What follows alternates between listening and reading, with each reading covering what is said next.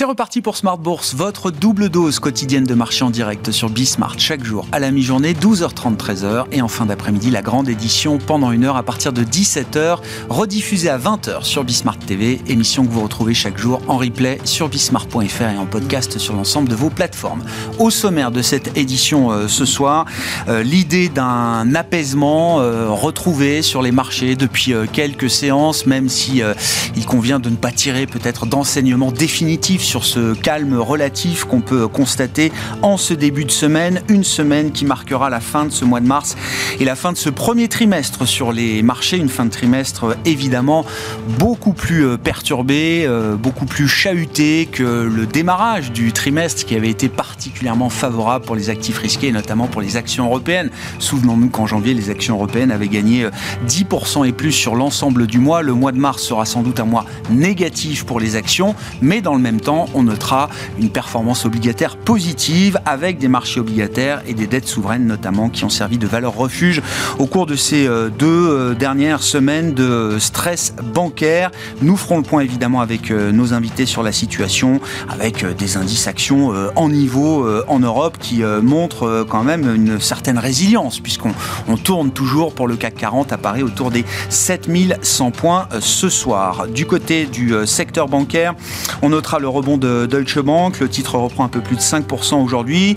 Euh, aucune nouvelle particulière vendredi quand le titre baissait de 10%. Pas plus de nouvelles spécifiques aujourd'hui qui permettent de justifier la remontée du titre de plus de 5%. On voit bien quand même une forme d'irrationalité peut-être hein, ou de stress euh, dans ce marché et dans ce secteur bancaire euh, spécifique. Et puis côté américain, la reprise des banques en difficulté est lancée. On avait déjà eu un repreneur pour la banque new-yorkaise Signature avec une des de la New York Community, Bank, Corp. Et aujourd'hui, c'est donc le, deal officiel euh, pour la reprise des euh, euh, portefeuilles de prêts et des dépôts de SVB. Et c'est la banque First Citizens qui a remporté l'enchère, entre guillemets. Et c'est un beau deal pour First Citizens qui va pouvoir acquérir les dépôts et le portefeuille de prêts de SVB avec une décote de plus de 16 milliards de dollars. On voit le titre First Citizen qui s'envole sur le marché américain. Et puis une autre situation d'une banque moyenne qui est regardée de près toujours par les investisseurs. C'est le cas de First Republic avec là aussi un cours de bourse qui a plutôt tendance à remonter euh, aujourd'hui dans le sillage du deal annoncé pour la, reprise des dépôts et des prêts de, SVB. Néanmoins, la situation de First Republic n'est pas encore tout à fait éclaircie à ce stade. Voilà ce qu'on pouvait dire sur l'ambiance de marché en ce début de semaine. Nous reviendrons très largement sur cette crise des banques régionales américaines, notamment dans le dernier quart d'heure de Smart Bourse chaque lundi notre quart d'heure américain avec notre correspondant américain Pierre-Yves Dugas qui sera en visioconférence avec nous à partir de 17h45.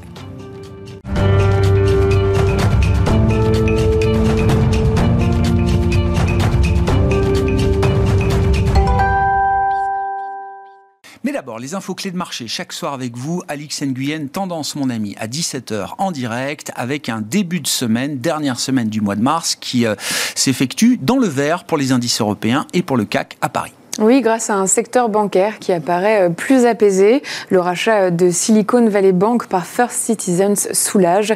Une annonce faite la nuit dernière par l'autorité bancaire américaine. La transaction porte sur 72 milliards de dollars d'actifs rachetés avec une décote par First Citizens. Euh, la FDIC a précisé que les 17 agences de SVB ouvriront en tant que First Citizens et ce, dès aujourd'hui. Dans ce contexte, le rendement des emprunts d'État américains et allemands à 10 ans se temps. Euh, le titre de First Republic décolle. Grosse progression aussi pour PacWest. À une échelle européenne, l'indice stock 600 des banques est dans le vert, notamment euh, grâce au rebond de Deutsche Bank. À Paris, BNP Paribas, Crédit Agricole et Société Générale sont en hausse. Et puis une autre actualité dans le secteur bancaire. Ce lundi, Amar El Koudairi, euh, le président de la Banque nationale saoudienne, a démissionné, soit moins de deux semaines après ses déclarations ayant précipité la chute de Crédit Suisse Suisse. Pour rappel, la Saudi National Bank, principal actionnaire de Crédit Suisse, avait écarté toute nouvelle injection de capital dans Crédit Suisse. Sur le plan des statistiques macroéconomiques, en attendant euh, l'inflation en zone euro pour le mois de mars, qui sera publié un peu plus tard cette semaine, on notera une bonne nouvelle pour les enquêtes d'activité en Allemagne. Oui, l'indice IFO du climat des affaires y a grimpé. Il passe de 91,1 points en février à 93,3 points en mars. C'est sa cinquième hausse consécutive, une évolution principalement due aux attentes des entreprises. À noter que jeudi seront publiés les derniers chiffres de l'inflation en zone euro, suivi vendredi des prix à la consommation mesurés par l'indice PCE aux États-Unis. Et puis un mot des valeurs qui font euh, l'actualité aujourd'hui avec le titre Sanofi par exemple qui continue sa progression. Oui, grâce à Barclays euh, qui a relevé son opinion sur le laboratoire. On remarque aussi la nette hausse d'Orange. Ici, c'est Morgan Stanley qui a relevé son opinion. Et puis, euh, à noter que Orpea chute après l'annonce par le groupe d'une procédure de sauvegarde accélérée euh, devant la justice commerciale. Cette étape doit déboucher sur un changement d'actionnaire et l'effacement d'une partie de sa dette. Tendance, mon ami, chaque soir, les infos clés de marché en direct à 17h avec Alix Nguyen dans Smart Bourse sur Bismart.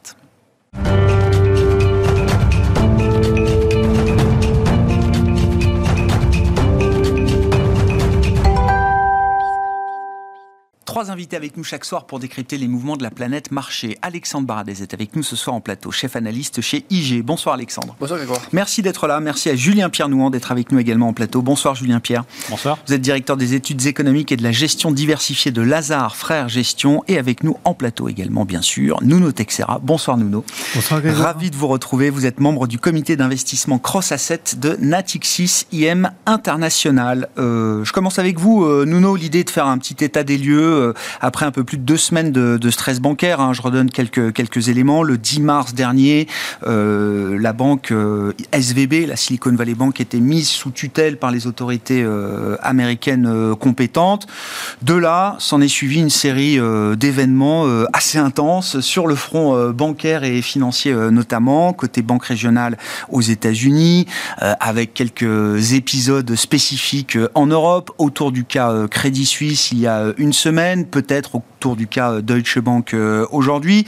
Au regard de tous les éléments qui ont été apportés, des réponses qui ont été faites par les autorités monétaires, réglementaires, budgétaires, quels sont les points sur lesquels on est rassuré euh, à ce stade? Quels sont encore les points de vigilance qu'il faut avoir euh, vis-à-vis de ce secteur bancaire et du risque de contagion qui peut toujours exister?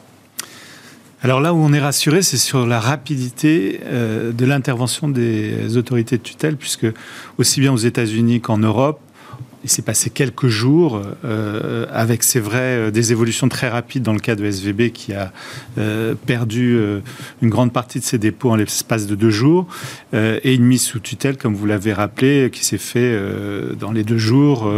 on voit même qu'on vient de trouver une solution de cession de son portefeuille de crédit et, et, de dépôt.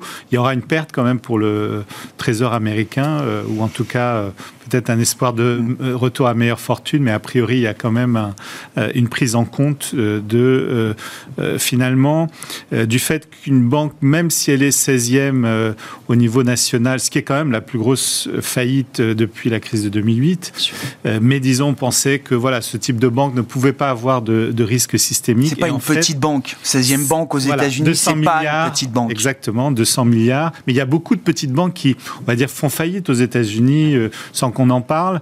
Euh, là, euh, c'est aller un peu loin parce que c'était l'écosystème de la, de la tech, euh, du capital investissement qui était mis en jeu. Et d'ailleurs, certains s'interrogent un peu pour savoir est-ce qu'il n'y avait pas des choses finalement qu'on ignore sur l'importance peut-être plus stratégique que prévu de cette banque pour cet écosystème-là. Systémique peut-être pour un secteur d'activité particulier. Exactement. donc ça, c'est plutôt rassurant. Bon, vraisemblablement, euh, cette crise bancaire va aussi modérer un peu euh, le durcissement euh, des politiques monétaires probablement à hauteur d'un quart de point de moins que ce qu'on aurait pu avoir, un quart, un demi point de moins, euh, tout simplement parce que ça a déjà, ça va avoir un effet de, de contraction du, du, du crédit, euh, de la distribution de crédit, parce que toutes les banques vont vouloir surveiller leur ratio de liquidité et donc euh, vont, vont être, être, être, beaucoup plus attentives encore qu'elles ne l'ont été. donc ça, c'est le côté rassurant. Bon, ce qui l'est moins, c'est qu'évidemment, on commence à voir les effets de cette remontée des taux directs acteurs d'une part.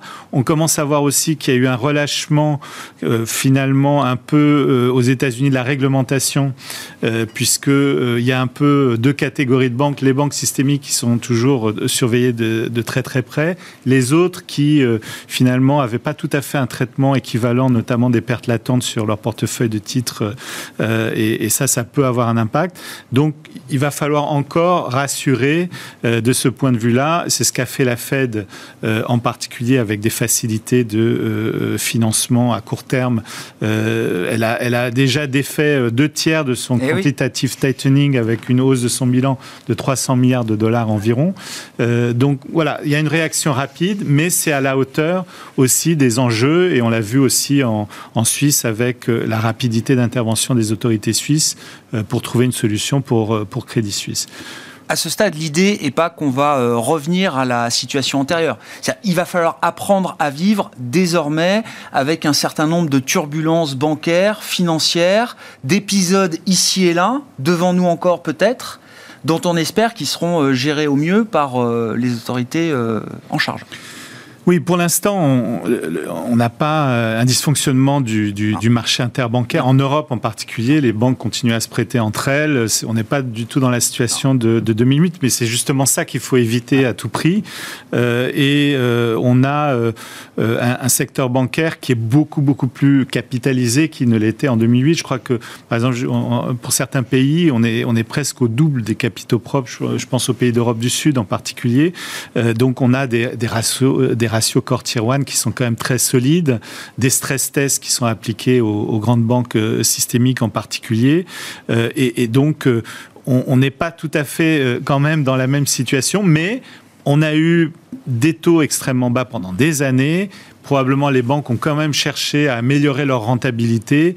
Et on parle par exemple aux États-Unis un petit peu de tout ce qui est euh, finance de, l'ombre, toutes les activités moins réglementées liées par exemple au financement du private equity, eh euh, à la dette privée, etc., qui peuvent à un moment donné se retrouver un peu en difficulté euh, dans ce contexte.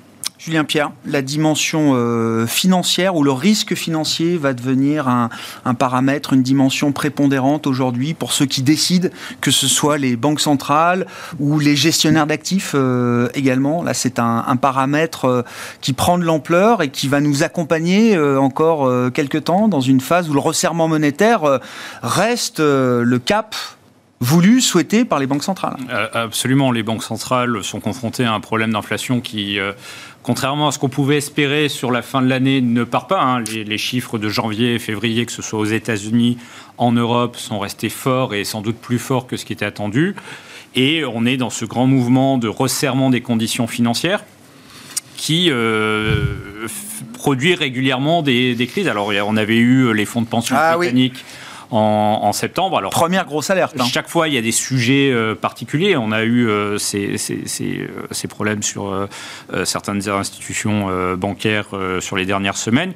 voilà, après, il faut bien avoir à l'esprit que le système bancaire est beaucoup plus solide qu'il ne l'était il y a, bah, il y a 15 ans.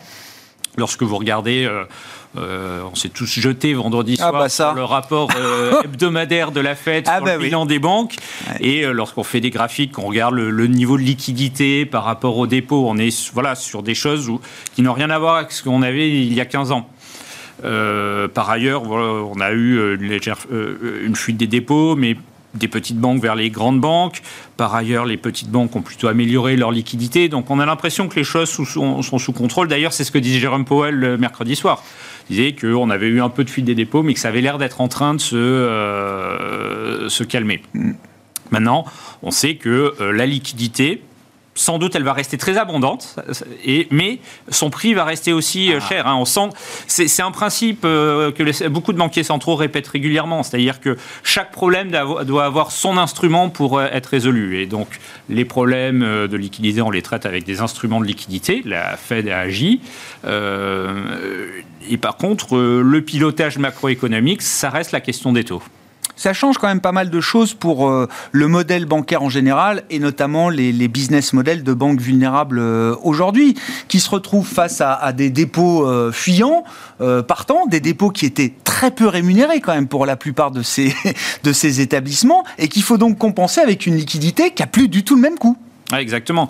Euh, oui, non, mais ça change euh, fondamentalement beaucoup de choses quand même de ce point de vue-là. Oui, ça change les choses, avec en plus aujourd'hui une facilité à arbitrer euh, d'une solution d'investissement à, une autre du, bout du doigt. Après, il faut bien comprendre que les dépôts bancaires, souvent, ils vont rebouger au sein du système bancaire. C'est vrai. C'est ce qu'on a vu là aux États-Unis. Des petites et moyennes banques vers les grands. Voilà et que les niveaux de rentabilité des banques étaient encore assez élevés. Donc euh, une capacité effectivement peut-être à, bah, payer cette ressource euh, dépôt un peu plus cher euh, sans que ça remette en question le, modèle économique des, des banques. J'entends. Et on a une forme de solidarité des banques aussi, puisqu'on a vu dans le cas de First Republic Bank un consortium quelque part un peu guidé probablement par la Fed euh, de 11 banques sauf erreur qui a apporté une trentaine de milliards de dollars de liquidités pour compenser un peu finalement son surplus de liquidité reçu justement de cette inquiétude. J'étais un peu taquin vendredi, mais c'est le constat qu'on dressait. J'ai pas vu la même solidarité de la part de l'écosystème tech vis-à-vis de SVB que je n'ai pu le voir de la part de l'écosystème bancaire vis-à-vis de, de First Republic. Non, mais c'était petite remarque euh, au passage. Alexandre, vos commentaires là sur ce stress bancaire, avec effectivement, je le disais en introduction, si on regarde le niveau du, CAC 40, bon, 7075 euh, points, quasiment 7100 points. On n'a pas l'impression qu'on est en pleine, en pleine, crise bancaire. Non, parce que ça, ce que, ce que, vous disiez, c'est que la, réponse est quand même très très rapide, euh, et on voit qu'il y a des départs de feu qui sont peut-être même dans le, je dis pas dans le roadbook de banque centrale, mais ils ont dû commencer à lister toute une série de risques qui peuvent arriver quand on remonte les taux aussi rapidement. J'espère, oui. 0 à 5% en, même pas un an et demi, c'est une vitesse absolument incroyable. Forcément, ça doit craquer quelque part. Donc ça craque un peu, sur, les, banques. Mais la, réponse est à chaque fois quasi instantanée. Et on laisse même pas passer le week-end. Hein. Les communiqués tombent à peine les, marchés à terme réouvrent le dimanche. C'était la première fois qu'on avait eu ça euh, donc, il, y a, il y a 15 jours. Tout de suite, à 11h, enfin minuit, minuit 15 ou 11h15, vous aviez le communiqué. Euh, ça, c'était la, partie risque, effectivement, mais la, bonne nouvelle que cela génère, c'est que ça fait retomber assez rapidement les taux courts. Euh, donc, vous avez une repentification de la courbe de taux. Et ce qui a ce qui apporte aussi du coup de l'oxygène au bilan bancaire, parce que si les taux euh, commencent à redescendre un petit peu, ça, ça, ça revalorise un petit peu comme la, partie obligataire, donc là, les, pertes non réalisées sont un peu moins importantes euh, désormais. Euh, moi, je dirais que c'est plutôt, on a quelque chose qui est pas mal parce que, enfin, qui est pas mal, à condition que ça reste, que ça reste non systémique. Dans un contexte de polycrise, on trouve des, situations qui sont peut-être moins catastrophiques que ce qu'on pouvait imaginer. Parce, que ce qui va se passer là, c'est que c'est ce que vous disiez, c'est que le, vous aurez un effet mécanique de, cette, de ce choc bancaire sur le, la quantité de crédit délivré, sur le coût du crédit délivré, donc sur euh, le, pour les entreprises. On le voit d'ailleurs les chiffres de la BCE vont dans ce sens-là, c'est des chiffres qui sont tombés, ce qu'on a eu ce matin comme rapport, forcément avant le choc. Et déjà, on avait déjà ce ralentissement des, des crédits, la croissance des crédits aux ménages aux entreprises, ça ne peut que décélérer après ça. Donc, pour la consommation, ça va forcément être un peu moins favorable, euh, sans pour autant la, castrer complètement. Mais comme le stock d'épargne a été également un peu, un peu égratigné avec le, post-Covid, c'est, on, on voit que les choses se réalignent, pas de manière très souple mais ça va quand même faire une bonne partie du boulot des, banques centrales. Et euh, si, on regarde les autres sources de d'inflation potentielle. On ne voit pas pour l'instant. La crainte que certains peuvent avoir, c'est que ces 300-400 milliards que, la Fed euh, met à disposition, ça, ça soit nouveau inflationniste. C'est qu'en gros, ça freine le combat des banques centrales contre l'inflation. Voire même qu'on ait un redémarrage, un, redémarrage de, un nouveau départ de fonds mmh. l'inflation. Mais tout ce qu'on regarde sur la partie des, matières premières et des biens, on voit que l'inflation ne, repart pas de ce côté-là. La Chine qui réouvre, aucun signal d'explosion de, l'activité, que ce soit via les PMI, que ce soit via les les profits des entreprises qu'on a eu, on a eu le chiffre ce matin, euh, même les derniers chiffres de vente de détail ou autre, c'est pile en ligne avec ce qu'on attendait et on voit que sur la partie commodities, ça ne se retend pas du tout. Donc il n'y a pas de stress qui arrive de ce côté-là. Sur la partie transport, etc., c'est encore très, très, très descendant. Donc il y a, même sur les prix à la production, on est sur des replis en hier to hier. Donc il n'y a rien qui qu'on sent revenir sur la partie commodities et bien. Quand vous regardez l'inflation américaine euh, dans sa composition, euh, qu'est-ce qui contribue encore beaucoup? C'est les services et l'alimentaire. Mais la partie énergie quasiment en contribution mmh. négative, et la partie des biens également presque en contribution négative, et on va y arriver. Je pense que dans les, prochaines publications, très probablement, ou la suivante, on va commencer à voir l'énergie contribuer négativement. Certains prix vont être en déflation. Exactement. Et donc, oui, le service, on sait que c'est deux tiers d'économie américaine, donc c'est là que, que, la Fed veut, encore euh, jouer, mais ce qui se passe pour les banques, c'est là-dessus, je pense que ça va, ça va intervenir, c'est-à-dire via les LATEC ou autres, via le coût des crédits, etc. les services, déjà, on voit que la pente de progression de l'inflation des services est en train de ralentir, on sent qu'on est un peu sur un sommet, donc pourquoi aller plus loin sur le taux, les, taux de la Fed. Et donc les marchés, ce qui a fait beaucoup baisser les marchés l'année dernière, c'était cet effet de taux. Donc l'effet taux sur les marchés, il semble quand même très largement consommé à ce stade, notamment sur la tech. Désormais, c'est le, c'est le, quel poids sur la croissance américaine cela va générer, et qu'est-ce de ça, qu'est-ce qui n'est pas encore pricé, mais sachant que, que l'année dernière, quand on avait déjà des moins 20, moins 30 sur les marchés, il n'y avait pas seulement un effet taux, il y avait aussi un effet de récession anticipée qu'on n'a jamais vu arriver. Donc si on la voit arriver maintenant, finalement, un pricing déjà un peu fait en 2022. Donc on a l'impression que c'est ce match qui va se jouer en fait. Hein. Quel effet de la baisse des taux pour les marchés les temps des taux versus le risque macro, mais un risque macro où on ne voit pas non plus de décrochage dans les indicateurs avancés ou autres. Donc oui, il y aura probablement une récession cette peut-être au S2, mais on ne voit pas de, de falaise arriver. Quoi. Comment on réfléchit à, la vitesse de transmission peut-être euh, du resserrement des conditions de crédit bancaire euh, aux États-Unis vers l'économie réelle euh, Julien Pierre, est-ce que c'est un phénomène qui peut être très rapide, très fort, immédiat? Est-ce qu'on peut avoir une forme de crédit crunch un peu brutal de ce point de vue-là? Ou est-ce qu'il faut aussi peut-être prendre en compte des effets d'inertie, des bilans chez les ménages et chez les entreprises qui les rendraient moins sensibles peut-être à une moindre distribution de crédit bancaire? Euh, on le voit hein, dans, déjà, euh, on a eu ce, rapport et euh, dans ce rapport hebdomadaire, on voyait plutôt le crédit qui était resté bien orienté.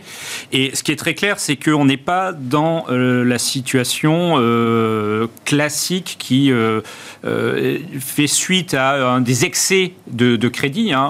les ménages, les entreprises ont reçu énormément d'argent, mais pas forcément sous forme de prêt, hein, sous forme de, de, de chèques envoyés, qui font que leur bilan aujourd'hui reste encore relativement solide. Euh, si vous regardez le ratio de dette privée euh, sur PIB aux États-Unis, on est sur des niveaux tout à fait raisonnables et on n'est pas dans euh, une période qui fait suite à des excès.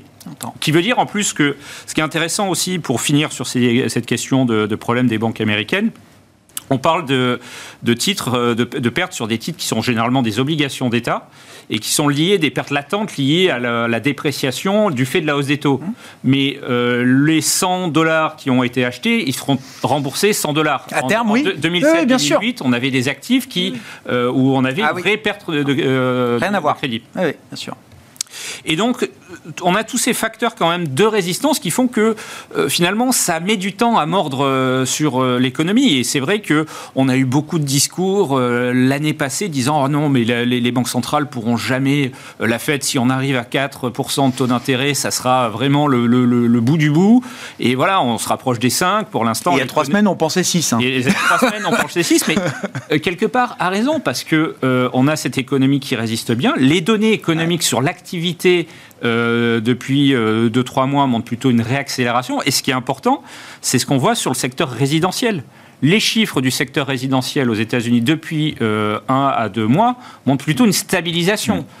donc finalement, la question c'est est-ce que le soft landing c'était pas 2022 et qu'aujourd'hui on a une activité qui est en train de, de, repartir. Et ça, pour une banque centrale, ah la, Fed, ça peut compliquer la donne. Nuno, dans quelle mesure, effectivement, ces, ces événements bancaires et euh, la transmission avec euh, des durcissements de conditions de distribution du crédit bancaire, dans quelle mesure ça aide la Fed? Est-ce que ça peut rester un phénomène euh, contrôlé qui bascule pas dans quelque chose qui serait incontrôlable, hein, un crédit crunch trop, trop violent et trop dur à, à supporter? Et la question in fine, puisque le nouveau pricing de marché se, se met en place, où est-ce que vous placez la barre pour une première baisse de taux de la Réserve fédérale américaine dans ce cycle. Il est clair que euh, ce qui s'est passé fait en partie le travail de la Fed, et c'était sans doute d'ailleurs ce que la Fed euh, non pas souhaitait, mais en tout cas souhaitait euh, une forme de, ralentissement du crédit, euh, ralentissement de la demande, parce que c'est encore la composante cyclique dans l'inflation corps euh, qui, qui, qui est encore mal orientée finalement et qui lui pose un problème. donc on, s'achemine de toute façon vers, vers le plateau maintenant. on n'est plus du tout dans le scénario à 6% a priori, parce que ça serait beaucoup trop déstabilisant pour un un, environnement financier déjà un petit peu fragile. Ce qui nous interpelle un peu, c'est la volatilité sur les taux qui est beaucoup plus importante en fait que la volatilité sur les actions. La volatilité action, euh, elle est euh, supérieure à la normale, mais il n'y a rien de, choquant.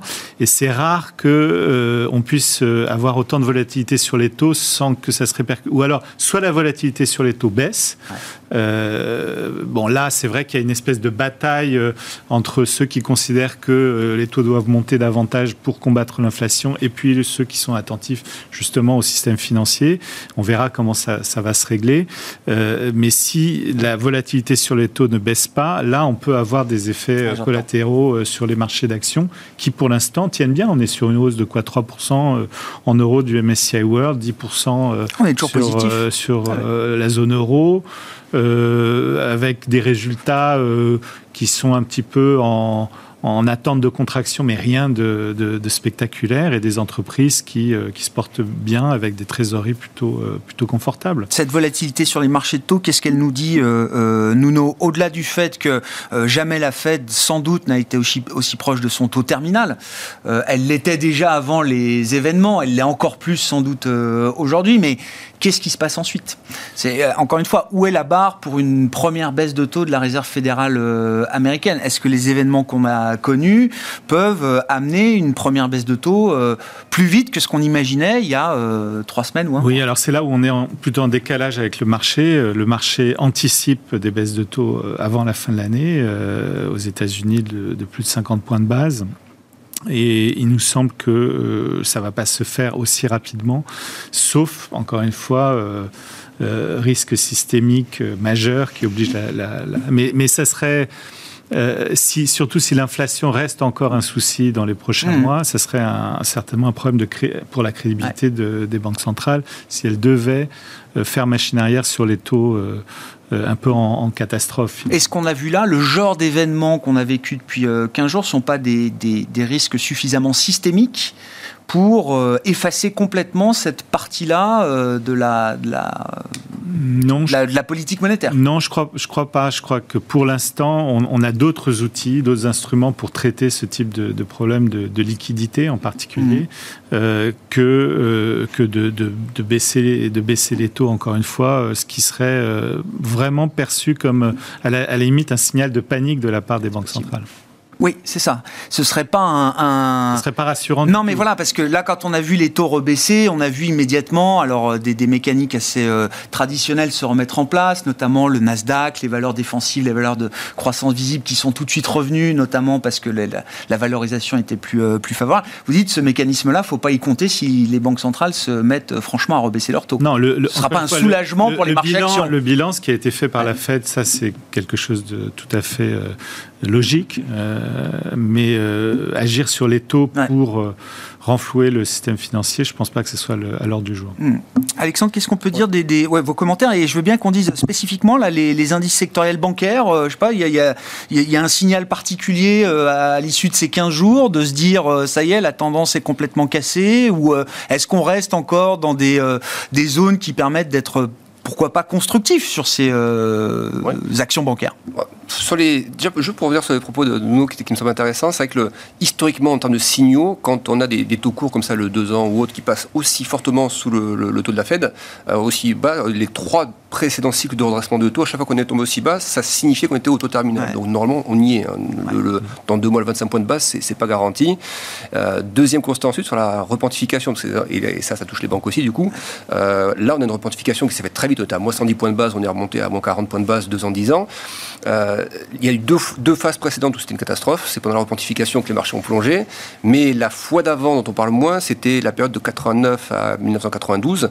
Euh, donc il y avait une inversion de courbe de taux à la fin des années 80, fin de 80 et la repentification qui s'est faite après. Et là, par contre, le, S- le SP500 montait durant cette phase-là. Donc toutes les repentifications ne sont pas traductrices, enfin synonymes de, de ça. Après, sur les banques, il y a, bon, il y a un petit détail graphique, je sais que ça, il faut. je vais tirer les foudres des. Mais il y a un détail qui compte pour les, plaisir. stocks 600 banques. Si vous regardez le stock 600 banques, donc l'Eurostock 600, euh, il était sorti, en fait, vous aviez une zone un peu de compression, en fait, pendant des plus, plus une grosse zone, hein, pendant plus de 10 ans. On sort par le bas au moment du Covid, on réintègre cette zone, une espèce de biseau comme ça de consolidation, qui montre qu'en fait, l'appétit pour les banques était diminué, un peu comme, comme Crédit Suisse, en fait. C'était une petite, petite morlante comme ça. On sort par le bas pendant le Covid, et puis on ressort par le haut ensuite, euh, phase de normalisation, mais les taux qui remontent. Et là, en fait, on, on retrace, on vient chercher en fait la zone de cassure. On a cassé une zone, et on est venu s'appuyer. C'est un peu drôle parce que c'est un indice qui est quand même synthétique de toutes les banques, mais techniquement, il vient s'appuyer sur la zone qu'il a cassée. Donc, d'un point de vue chartiste, il y a quelque chose peut-être que les algos, ça les a un peu titillé aussi quand on a perdu 20% en ligne droite, de, racheter un peu sur ces zones de prix. Après, c'est, moi, j'ai pas été faire un pronostic sur le secteur bancaire en particulier parce que parce qu'il suffit que demain il y a, un truc sur Deutsche Bank qui vous perdre 15%, 20%. Donc, c'est trop de facteurs qu'on maîtrise pas. Trop, trop, de facteurs, mais à la fois l'aspect quand même rassurant qui fait que moi je suis pas contre. Si on prend le cas de valeurs comme BNP par exemple, qui, hein, qui, qui était à moins de 50, je vois pas d'intérêt à ne pas racheter du BNP sous les 50 euros ou à 50 euros. Voilà. Euh, déjà par rapport aux dividendes. Ensuite, par rapport à la vitesse de réaction des autorités européennes. Et, encore une fois, parce que le système bancaire aujourd'hui, c'est un des principaux canaux de transmission de la politique monétaire. Donc, on peut raconter tout ce qu'on veut sur les banques. Si demain, on laisse un choc systémique s'installer, mm. et la, la, BCE le dit un peu en ces termes aussi, il, il, votre canal de transmission de politique monétaire. bien sûr. Par quoi ensuite Et on sait que le budgétaire n'a plus de levier parce que est, tout le monde les appelle, appelle les États à faire attention, quoi qu'il en coûte, etc. Donc, le principal canal de transmission de la politique monétaire, en cas d'urgence, et on l'a vu avec la Fed, euh, ça, ça se passe quand même via les banques.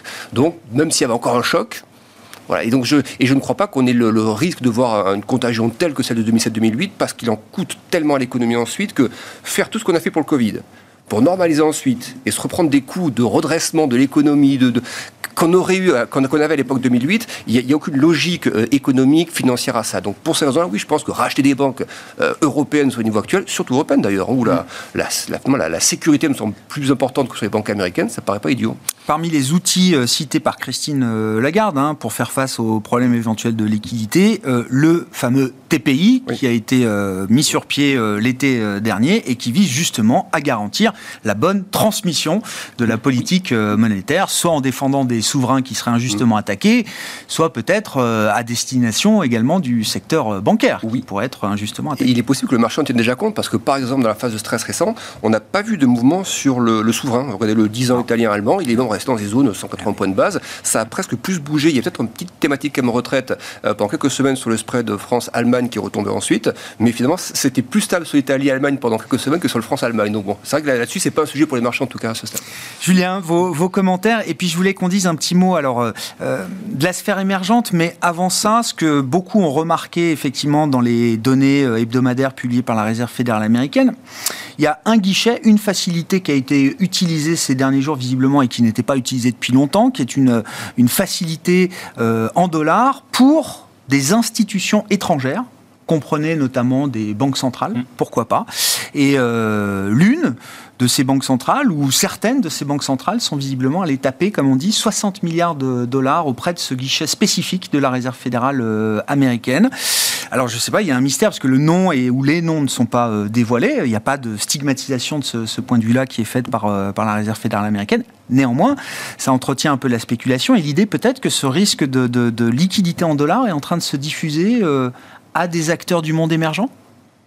Alors sur euh, l'utilisation de cette liquidité, on, effectivement, on ne sait jamais euh, qui. Alors ce qui est clair, c'est que ça ne rentrait pas dans les euh, dans les facilités qui ont été mises en place en urgence. Pas les accords de swap. Voilà, les accords de swap.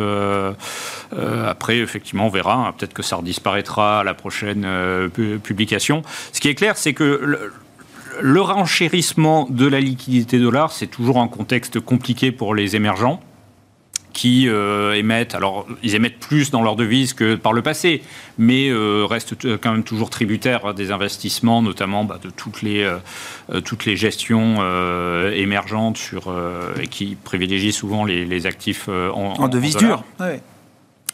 Et il y avait évidemment des questions. Alors après, sur les émergents, c'est vrai que conjoncturellement, on ne voit pas une réelle accélération de la croissance. Hein. la Chine, euh, on revient à la cible de 5%, mais on n'a pas du tout ce qu'on avait eu en 2009 où euh, on avait eu euh, une forte reprise. Euh, et puis il y a des histoires un peu spécifiques. On sait que la Turquie, bah, il y a ce policy mix très particulier. le Brésil, il y a quand même des questions hein, sur la politique budgétaire que, que va mener l'administration Lula. bon là, on va pas parler de la Russie, mais bien sûr. voilà. Oui, il y a des poches de fragilité ici et là. mais comme toujours, j'ai envie de dire dans cette sphère. Toujours, mais il y a des phases où effectivement les, les, étoiles, enfin les, les planètes s'alignent. Aujourd'hui, est-ce que c'est le cas pour les émergents? Nous, on pense que non. Hein.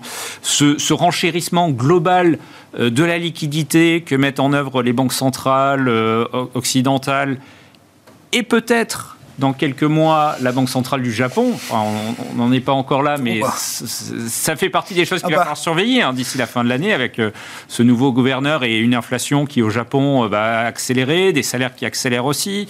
Euh, et c'est vrai Je crois que... tout le monde est très ouvert d'esprit désormais sur ce genre de questionnement. Voilà, donc on sent que la liquidité se renchérit et ça reste voilà, un contexte compliqué pour les émergents. Sur la Chine spécifique, un peu plus de trois mois après la réouverture sanitaire, on a des, des, des comment dire, des données tangibles qui permettent de valider le scénario de, de reprise par la consommation. L'objectif de autour de 5% de croissance mm. pour cette année, euh, il est validé, il est atteignable, euh, il reste conservateur. Qu'est-ce qu'on peut en dire à ce stade? Alors, sur les, euh, si on regarde un petit peu toutes les données qu'on a à disposition, les PMI clairement valident effectivement cette reprise assez rapide. les données de, mobilité que les gens regardent souvent, hein, les trafics, le, trafic routier, le trafic dans le métro, vont aussi dans le sens d'une réouverture relativement rapide et d'un retour à des niveaux euh, satisfaisants. Euh, mais c'est vrai qu'on a d'autres choses qui sont, un peu en demi-teinte. Le, commerce extérieur. On n'a pas eu de fort rebond euh, des importations et des, exportations. Ce matin, on a eu les profits des entreprises qui sont plutôt à la traîne. Et je crois que c'est Maersk qui disait que les signaux qu'eux ont en tant que transporteurs sont plutôt mitigés. Donc c'est peut-être une question juste de temps. Il faut que, après cette période un peu exceptionnelle, les ménages mettront du temps à revenir à la normale. Euh, mais euh, voilà, et, c'est vrai que c'est quelque chose qui a beaucoup joué sur la psychologie des marchés sur le début de l'année. Donc c'est un élément à surveiller. Sur, euh, sur la sphère émergente, euh, Nuno, est-ce que d'ailleurs c'est un univers de diversification pertinent aujourd'hui pour euh, l'investisseur global?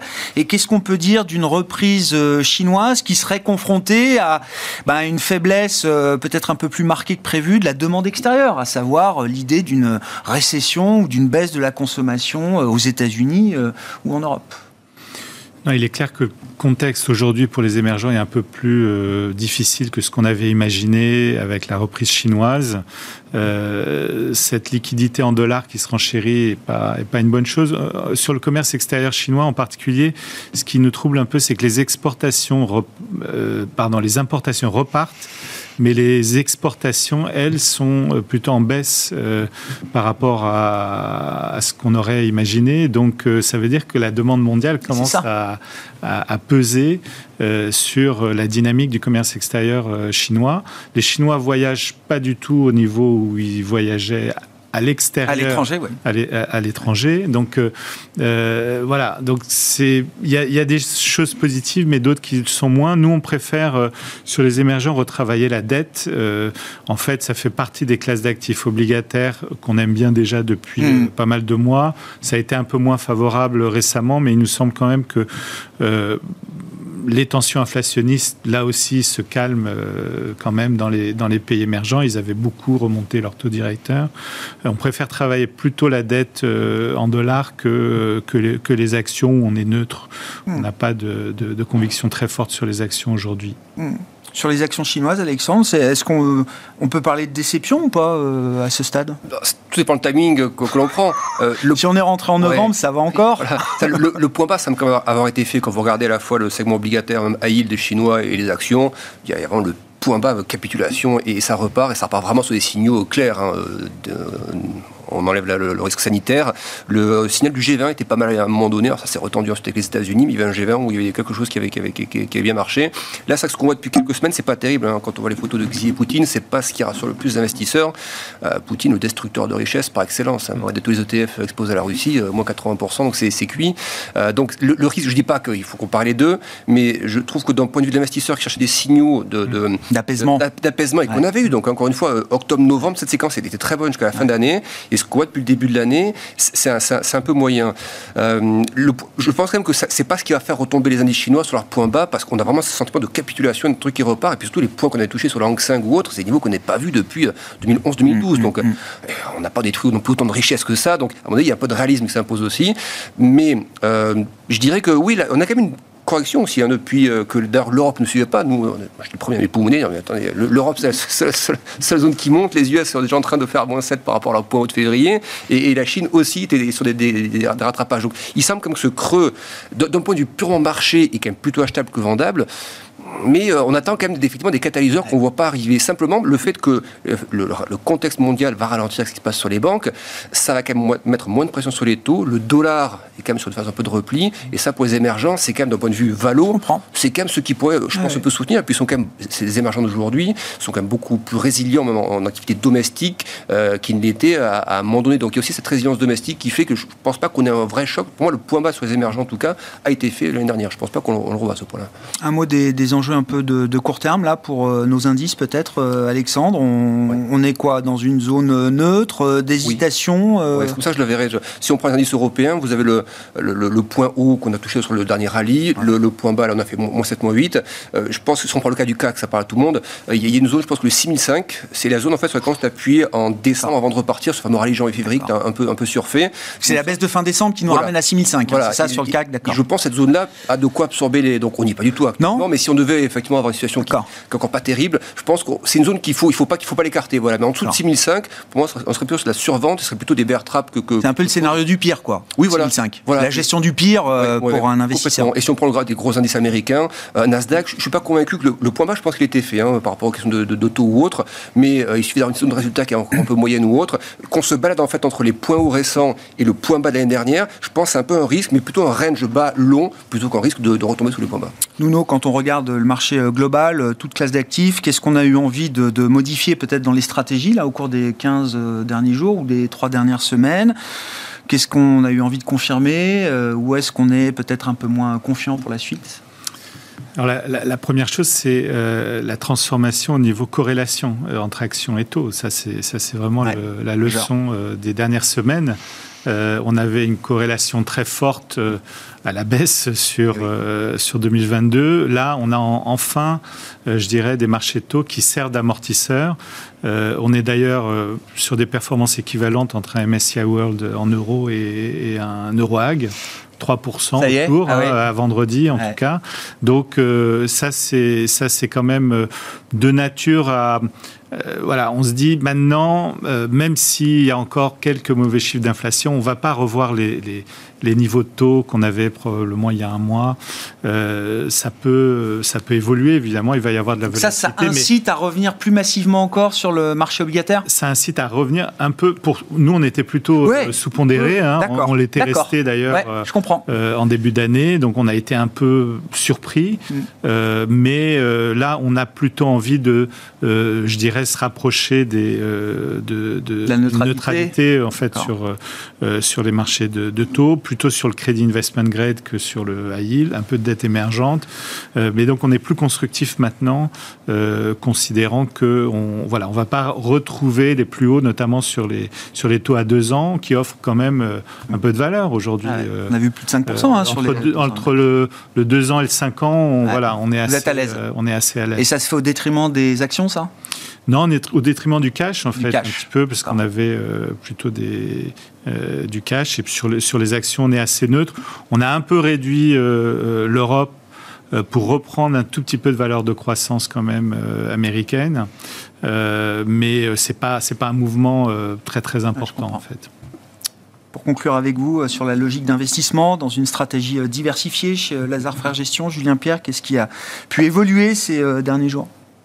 Alors nous, ce qu'on ce qu'on pense, hein, c'est que ce resserrement monétaire, il a quand même de grandes chances de déboucher sur une récession. En fait, la, question, c'est est-ce qu'elle arrive vite à cause d'un crédit crunch qui serait en train de se mettre en place par rapport à ce qui arrive, ou, est-ce qu'elle met du temps parce que euh, l'économie résiste bien, la Fed doit encore un peu appuyer, euh, mais cette récession, elle est quand même pas géniale pour les, les actions. Donc on reste sur des niveaux d'exposition aux actions très modérés, mais par contre on pense effectivement que le crédit investment grade euh, c'est une bonne position euh, d'attente. Il faut, euh, faut, que les gens aient en tête qu'on n'est plus du tout dans le même univers que les, dix années passées. C'est-à-dire que pendant dix ans, du crédit investment grade, ça vous rapportait moins de 1%. Aujourd'hui, on est sur 4, 4 et quelques. C'est quand même plus confortable pour bah, un environnement qui reste, qui reste un peu compliqué. Hmm position d'attente, hein, donc mm. si je comprends bien. on revient un peu sur, sur des secteurs, c'est vrai, un peu boring peut-être, ah euh, les télécoms, ah euh, voilà, qu'on avait un peu oublié. boring is beautiful. Exactement, il euh, faut pas forcément être très brave en ce moment.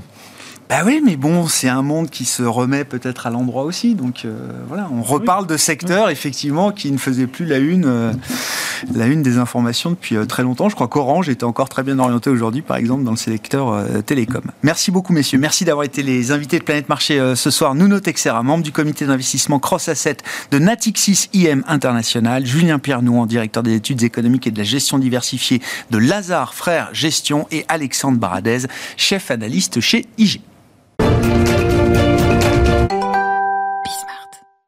Le dernier quart d'heure de Smartbourg, chaque lundi soir, c'est le quart d'heure américain avec notre correspondant américain, Pierre-Yves Dugas, en visioconférence avec nous. Bonsoir et bienvenue, euh, Pierre-Yves.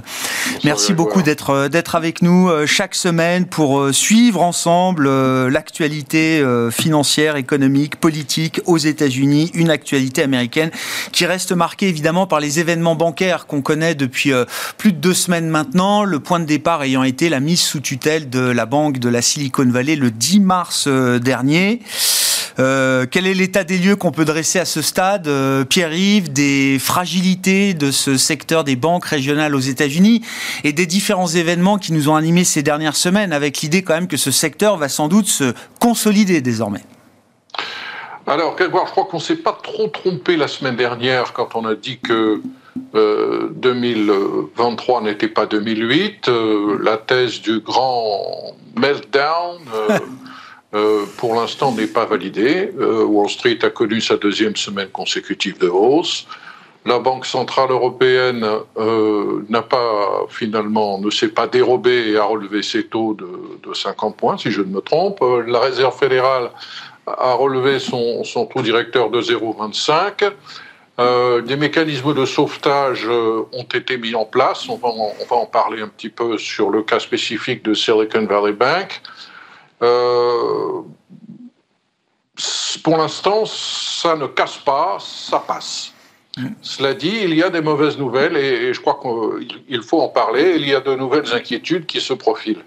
By the way, je viens de vérifier, donc c'est facile pour moi de vous poser la question. C'est le petit quiz de la hmm. semaine pour vous, Grégoire. Vous savez combien de banques existent aux États-Unis dans le système euh, d'assurance fédérale des dépôts? Combien de banques aux États-Unis sont au FDIC ah, alors ça, au FDIC, je sais pas. J'avais en tête qu'on était peut-être autour de 5000 banques euh, régionales aux États-Unis, mais sont-elles toutes couvertes par le régime de la FDIC 4236 banques. Moi, j'étais pas loin. Vous vous rendez compte Même si on divise par 50 États américains, le, morcellement du système bancaire américain est un truc absolument dingue. Et on m'a rappelé, euh, Pierre-Yves, mais ça vous le savez sans doute, je vous fais pas le quiz, on m'a rappelé qu'avant la crise des saving and loans, donc 85-95, euh, en 85, il y avait 15 000 banques euh, régionales aux États-Unis. Absolument, c'est vrai. D'ailleurs, ce chiffre de 4236 est en train de baisser euh, tout doucement depuis, depuis 2008 d'ailleurs. Pour autant, les 10 premières en termes d'actifs représentent 30% du hmm. volume d'actifs. Et euh, je n'ai pas vérifié tout à l'heure, mais je pense que si on prend les 20 premières, on doit être au-dessus de 50, et si on prend les 100 premières, on doit être au-dessus de 90. Hmm. Donc un système très morcelé oui, mais tout de même avec une très forte concentration en haut. Pour autant, même JP Morgan Chase, c'est pas 10% des dépôts bancaires aux États-Unis. Ah Pourtant, c'est une banque qu'on qualifie toujours d'énorme. Alors, des mécanismes de, de, sauvetage se mettent en place. Ce lundi matin euh, s'ouvrent euh, à nouveau toutes les agences de Silicon Valley Bank parce que la banque au cours du week-end a été euh, reprise par First Citizen Bank Shares, qui est un établissement de Raleigh, North Carolina, un petit coup de pied de l'âne euh, des sudistes euh, aux, gens de la Silicon Valley qui sont 6 euh, sur 2. Mais attention, quand on gratte un petit peu les termes de, cette reprise, on s'aperçoit que le FDIC il laisse quand même beaucoup de plumes. Hmm. À peu près 20 milliards de dollars de pertes du FDIC dans cette opération parce que First Citizen Bank Shares ne rachète qu'une partie des actifs. Hmm. Euh, en quelque chose comme 56 milliards de dépôts et 72 milliards de prêts, mais avec une décote de 23%, qui est assortie elle-même de garanties particulières qui ont été très très sagement, avec beaucoup de professionnalisme certainement, extorquées au Federal Deposit Insurance Company par la famille Holding, qui est la famille historique qui depuis trois générations contrôle cette banque, mm. First Citizen, et qui est une banque qui a l'habitude de travailler avec le FDIC, puisqu'elle se présente elle-même euh, comme la banque qui a racheté le plus de banques au FDIC depuis 2009. Et ces garanties, quelles sont-elles euh, D'abord une décote de 23% sur les actifs euh, sur les 72 milliards de dollars d'actifs qui ont été rachetés, et un accord de partage des pertes qui va durer 8 ans, et en plus un accès à une euh, facilité de, de, crédit, euh, de liquidité euh, d'urgence. Donc, une belle opération probablement pour First Citizen, dont le cours s'envole de 45%, une opération qu'il fallait vite boucler par le FDIC, parce qu'on croit comprendre que parmi les racheteurs potentiels d'actifs de Silicon Valley Bank se trouvaient également des investisseurs qui s'intéressaient à l'autre enfant malade, qui est First Republic, qui pour le moment, pour le moment, est toujours aux prises à des discussions pour un éventuel sauvetage privé. Ouais, qu'est-ce qu'on peut dire First Republic? Parce que c'est effectivement dans le paysage alors des, des nouvelles banques qu'on découvre, hein, pour tout vous dire. Hein. Euh, moi, il y a trois semaines, je connaissais pas la Silicon Valley Bank, alors vous vous dire euh, que je connaissais Signature ou euh, First Citizen, en l'occurrence, qui reprend les, les, actifs, certains en tout cas de, de SVB. First Republic, c'est un cas qui n'a pas l'air totalement réglé, alors pourtant, Pierre-Yves, qu'il a tout de suite, comment dire, suscité une forme d'attention et presque même de solidarité de la part des banques majeures, puisque je crois qu'il y a un groupe de 11 banques qui est allé déposer assez vite 30 milliards de dollars de dépôts chez First Republic. Pourquoi le cas n'arrive pas à être clarifié encore à ce stade? Bah, écoutez, j'ai l'impression que Jamie Dimon ne veut pas perdre la face. First Republic est un établissement de San Francisco. Euh, qui finance beaucoup d'opérations euh, et de services bancaires aux, fortunes élevées, à la clientèle de, patrimoine élevé, qui en particulier est beaucoup dans le secteur immobilier. C'est eux qui ont l'hypothèque, par exemple, des biens immobiliers de Mark Zuckerberg et d'autres milliardaires de la, de la Silicon Valley. Et euh, je pense qu'un des éléments, un des éléments, peut-être pas le principal, mais un des éléments des discussions en cours, c'est que le marché immobilier est en train de s'effondrer en Californie mm. et que euh, probablement dans la valorisation d'une bonne partie de ces actifs de First Republic se pose la question de la valorisation des actifs immobiliers. Mm. Cela dit, il y, a des, il y a des mauvaises nouvelles dans toutes les choses qui sont en train de se mettre en place. Euh, la première, que l'on ne voit pas, et pour cause, c'est qu'il euh, n'y a pas beaucoup d'opérations qui se font sur les marchés de capitaux depuis dix jours. Les émissions obligataires euh, ont pratiquement disparu. Hmm. Euh, donc, un des signaux importants que devra donner le marché si vraiment la situation se stabilise, ça va être le retour d'une activité un peu normale sur les marchés de capitaux. L'autre chose qui m'a frappé, c'est cet aller-retour pratiqué par Janet Yellen en direct dans des auditions publiques au Congrès où euh, un nous dit euh, le mardi, euh, oui, oui, oui, nous envisageons d'étendre à tout le monde la garantie fédérale des dépôts, de manière à stabiliser la situation. Et puis le lendemain, elle dit non, non, non, on n'a rien décidé encore, il est possible qu'on le fasse, c'est un outil important en cas de, de poursuite et turbulence. Mais alors, on ne sait plus très bien ce qui se passe. Pour, euh, pour être gentil à l'égard de Janet Yellen, on peut dire que le maintien d'une certaine ambiguïté sur le régime de garantie des dépôts est mm. probablement une bonne chose mm. pour euh, euh, maintenir une mm. certaine discipline dans, la, dans la gestion des banques.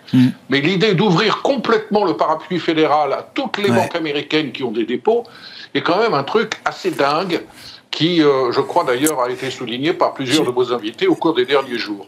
Et puis, il y a, il y a un autre point qui m'a qui frappé, c'est cette interprétation donnée par la Réserve fédérale sur le fait que cette crise bancaire, si elle n'est pas destinée aux yeux de la Banque centrale américaine à avoir une contagion terrible et si on n'est pas dans le scénario 2008, va tout de même euh, entretenir une raréfaction du crédit et probablement équivalente à plusieurs relèvements de taux mmh.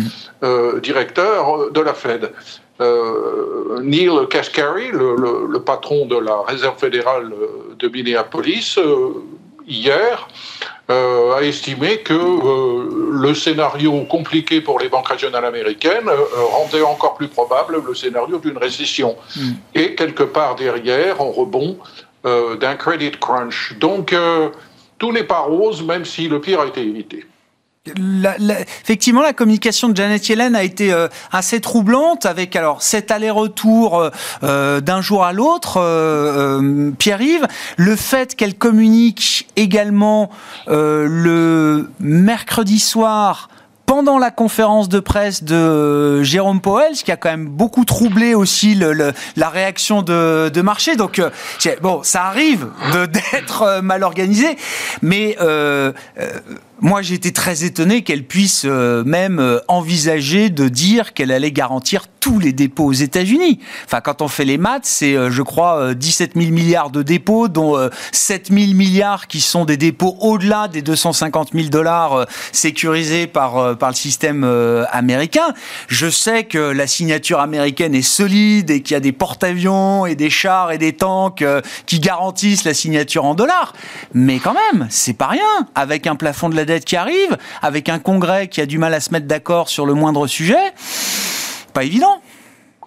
Alors, la bonne nouvelle, je partage tout à fait votre, votre étonnement, votre interrogation sur non seulement le message changeant de Janet Yellen, et euh, sur le timing de son message, y compris en termes de minutes, elle n'avait pas. Je pense qu'ils ne se sont pas rendus compte de la, de la hmm. gravité de, de ce qu'il faisait à ce moment-là.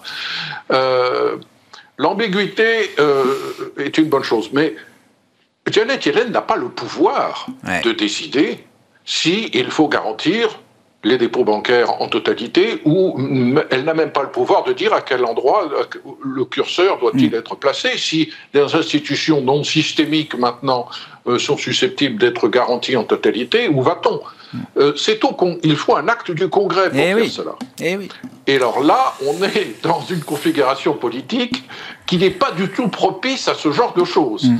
Parce que tout ce qui ressemble à euh, un plan de sauvetage des banques est absolument inacceptable, tant euh, pour euh, la gauche du Parti démocrate que pour la droite du Parti républicain. Tant qu'on n'est pas en situation désespérée, on ne peut pas imaginer une configuration politique pour le moment au Congrès où ce genre de choses serait voté. Merci beaucoup euh, Pierre-Yves pour cet éclairage toujours euh, précieux de la vie économique, financière et politique aux États-Unis avec évidemment ce stress euh, bancaire déclenché il y a un peu plus de deux semaines maintenant par la mise sous tutelle de SVB et qui nous fait encore discuter ce soir évidemment aux États-Unis. Pierre-Yves Dugas avec nous chaque lundi dans le quart d'heure américain 17h45 en direct sur Bismart rediffusé à 20h45 dans la rediffusion de Smart Bourse le soir quart d'heure que vous retrouvez bien sûr en replay sur bismart.fr ou en podcast sur l'ensemble de vos plateformes. Merci beaucoup euh, Pierre-Yves, on vous retrouve la semaine prochaine, fin de cette édition de Smart Bourse ce soir. Euh, nous nous retrouvons quant à nous demain dès 12h30 en direct sur Bismart.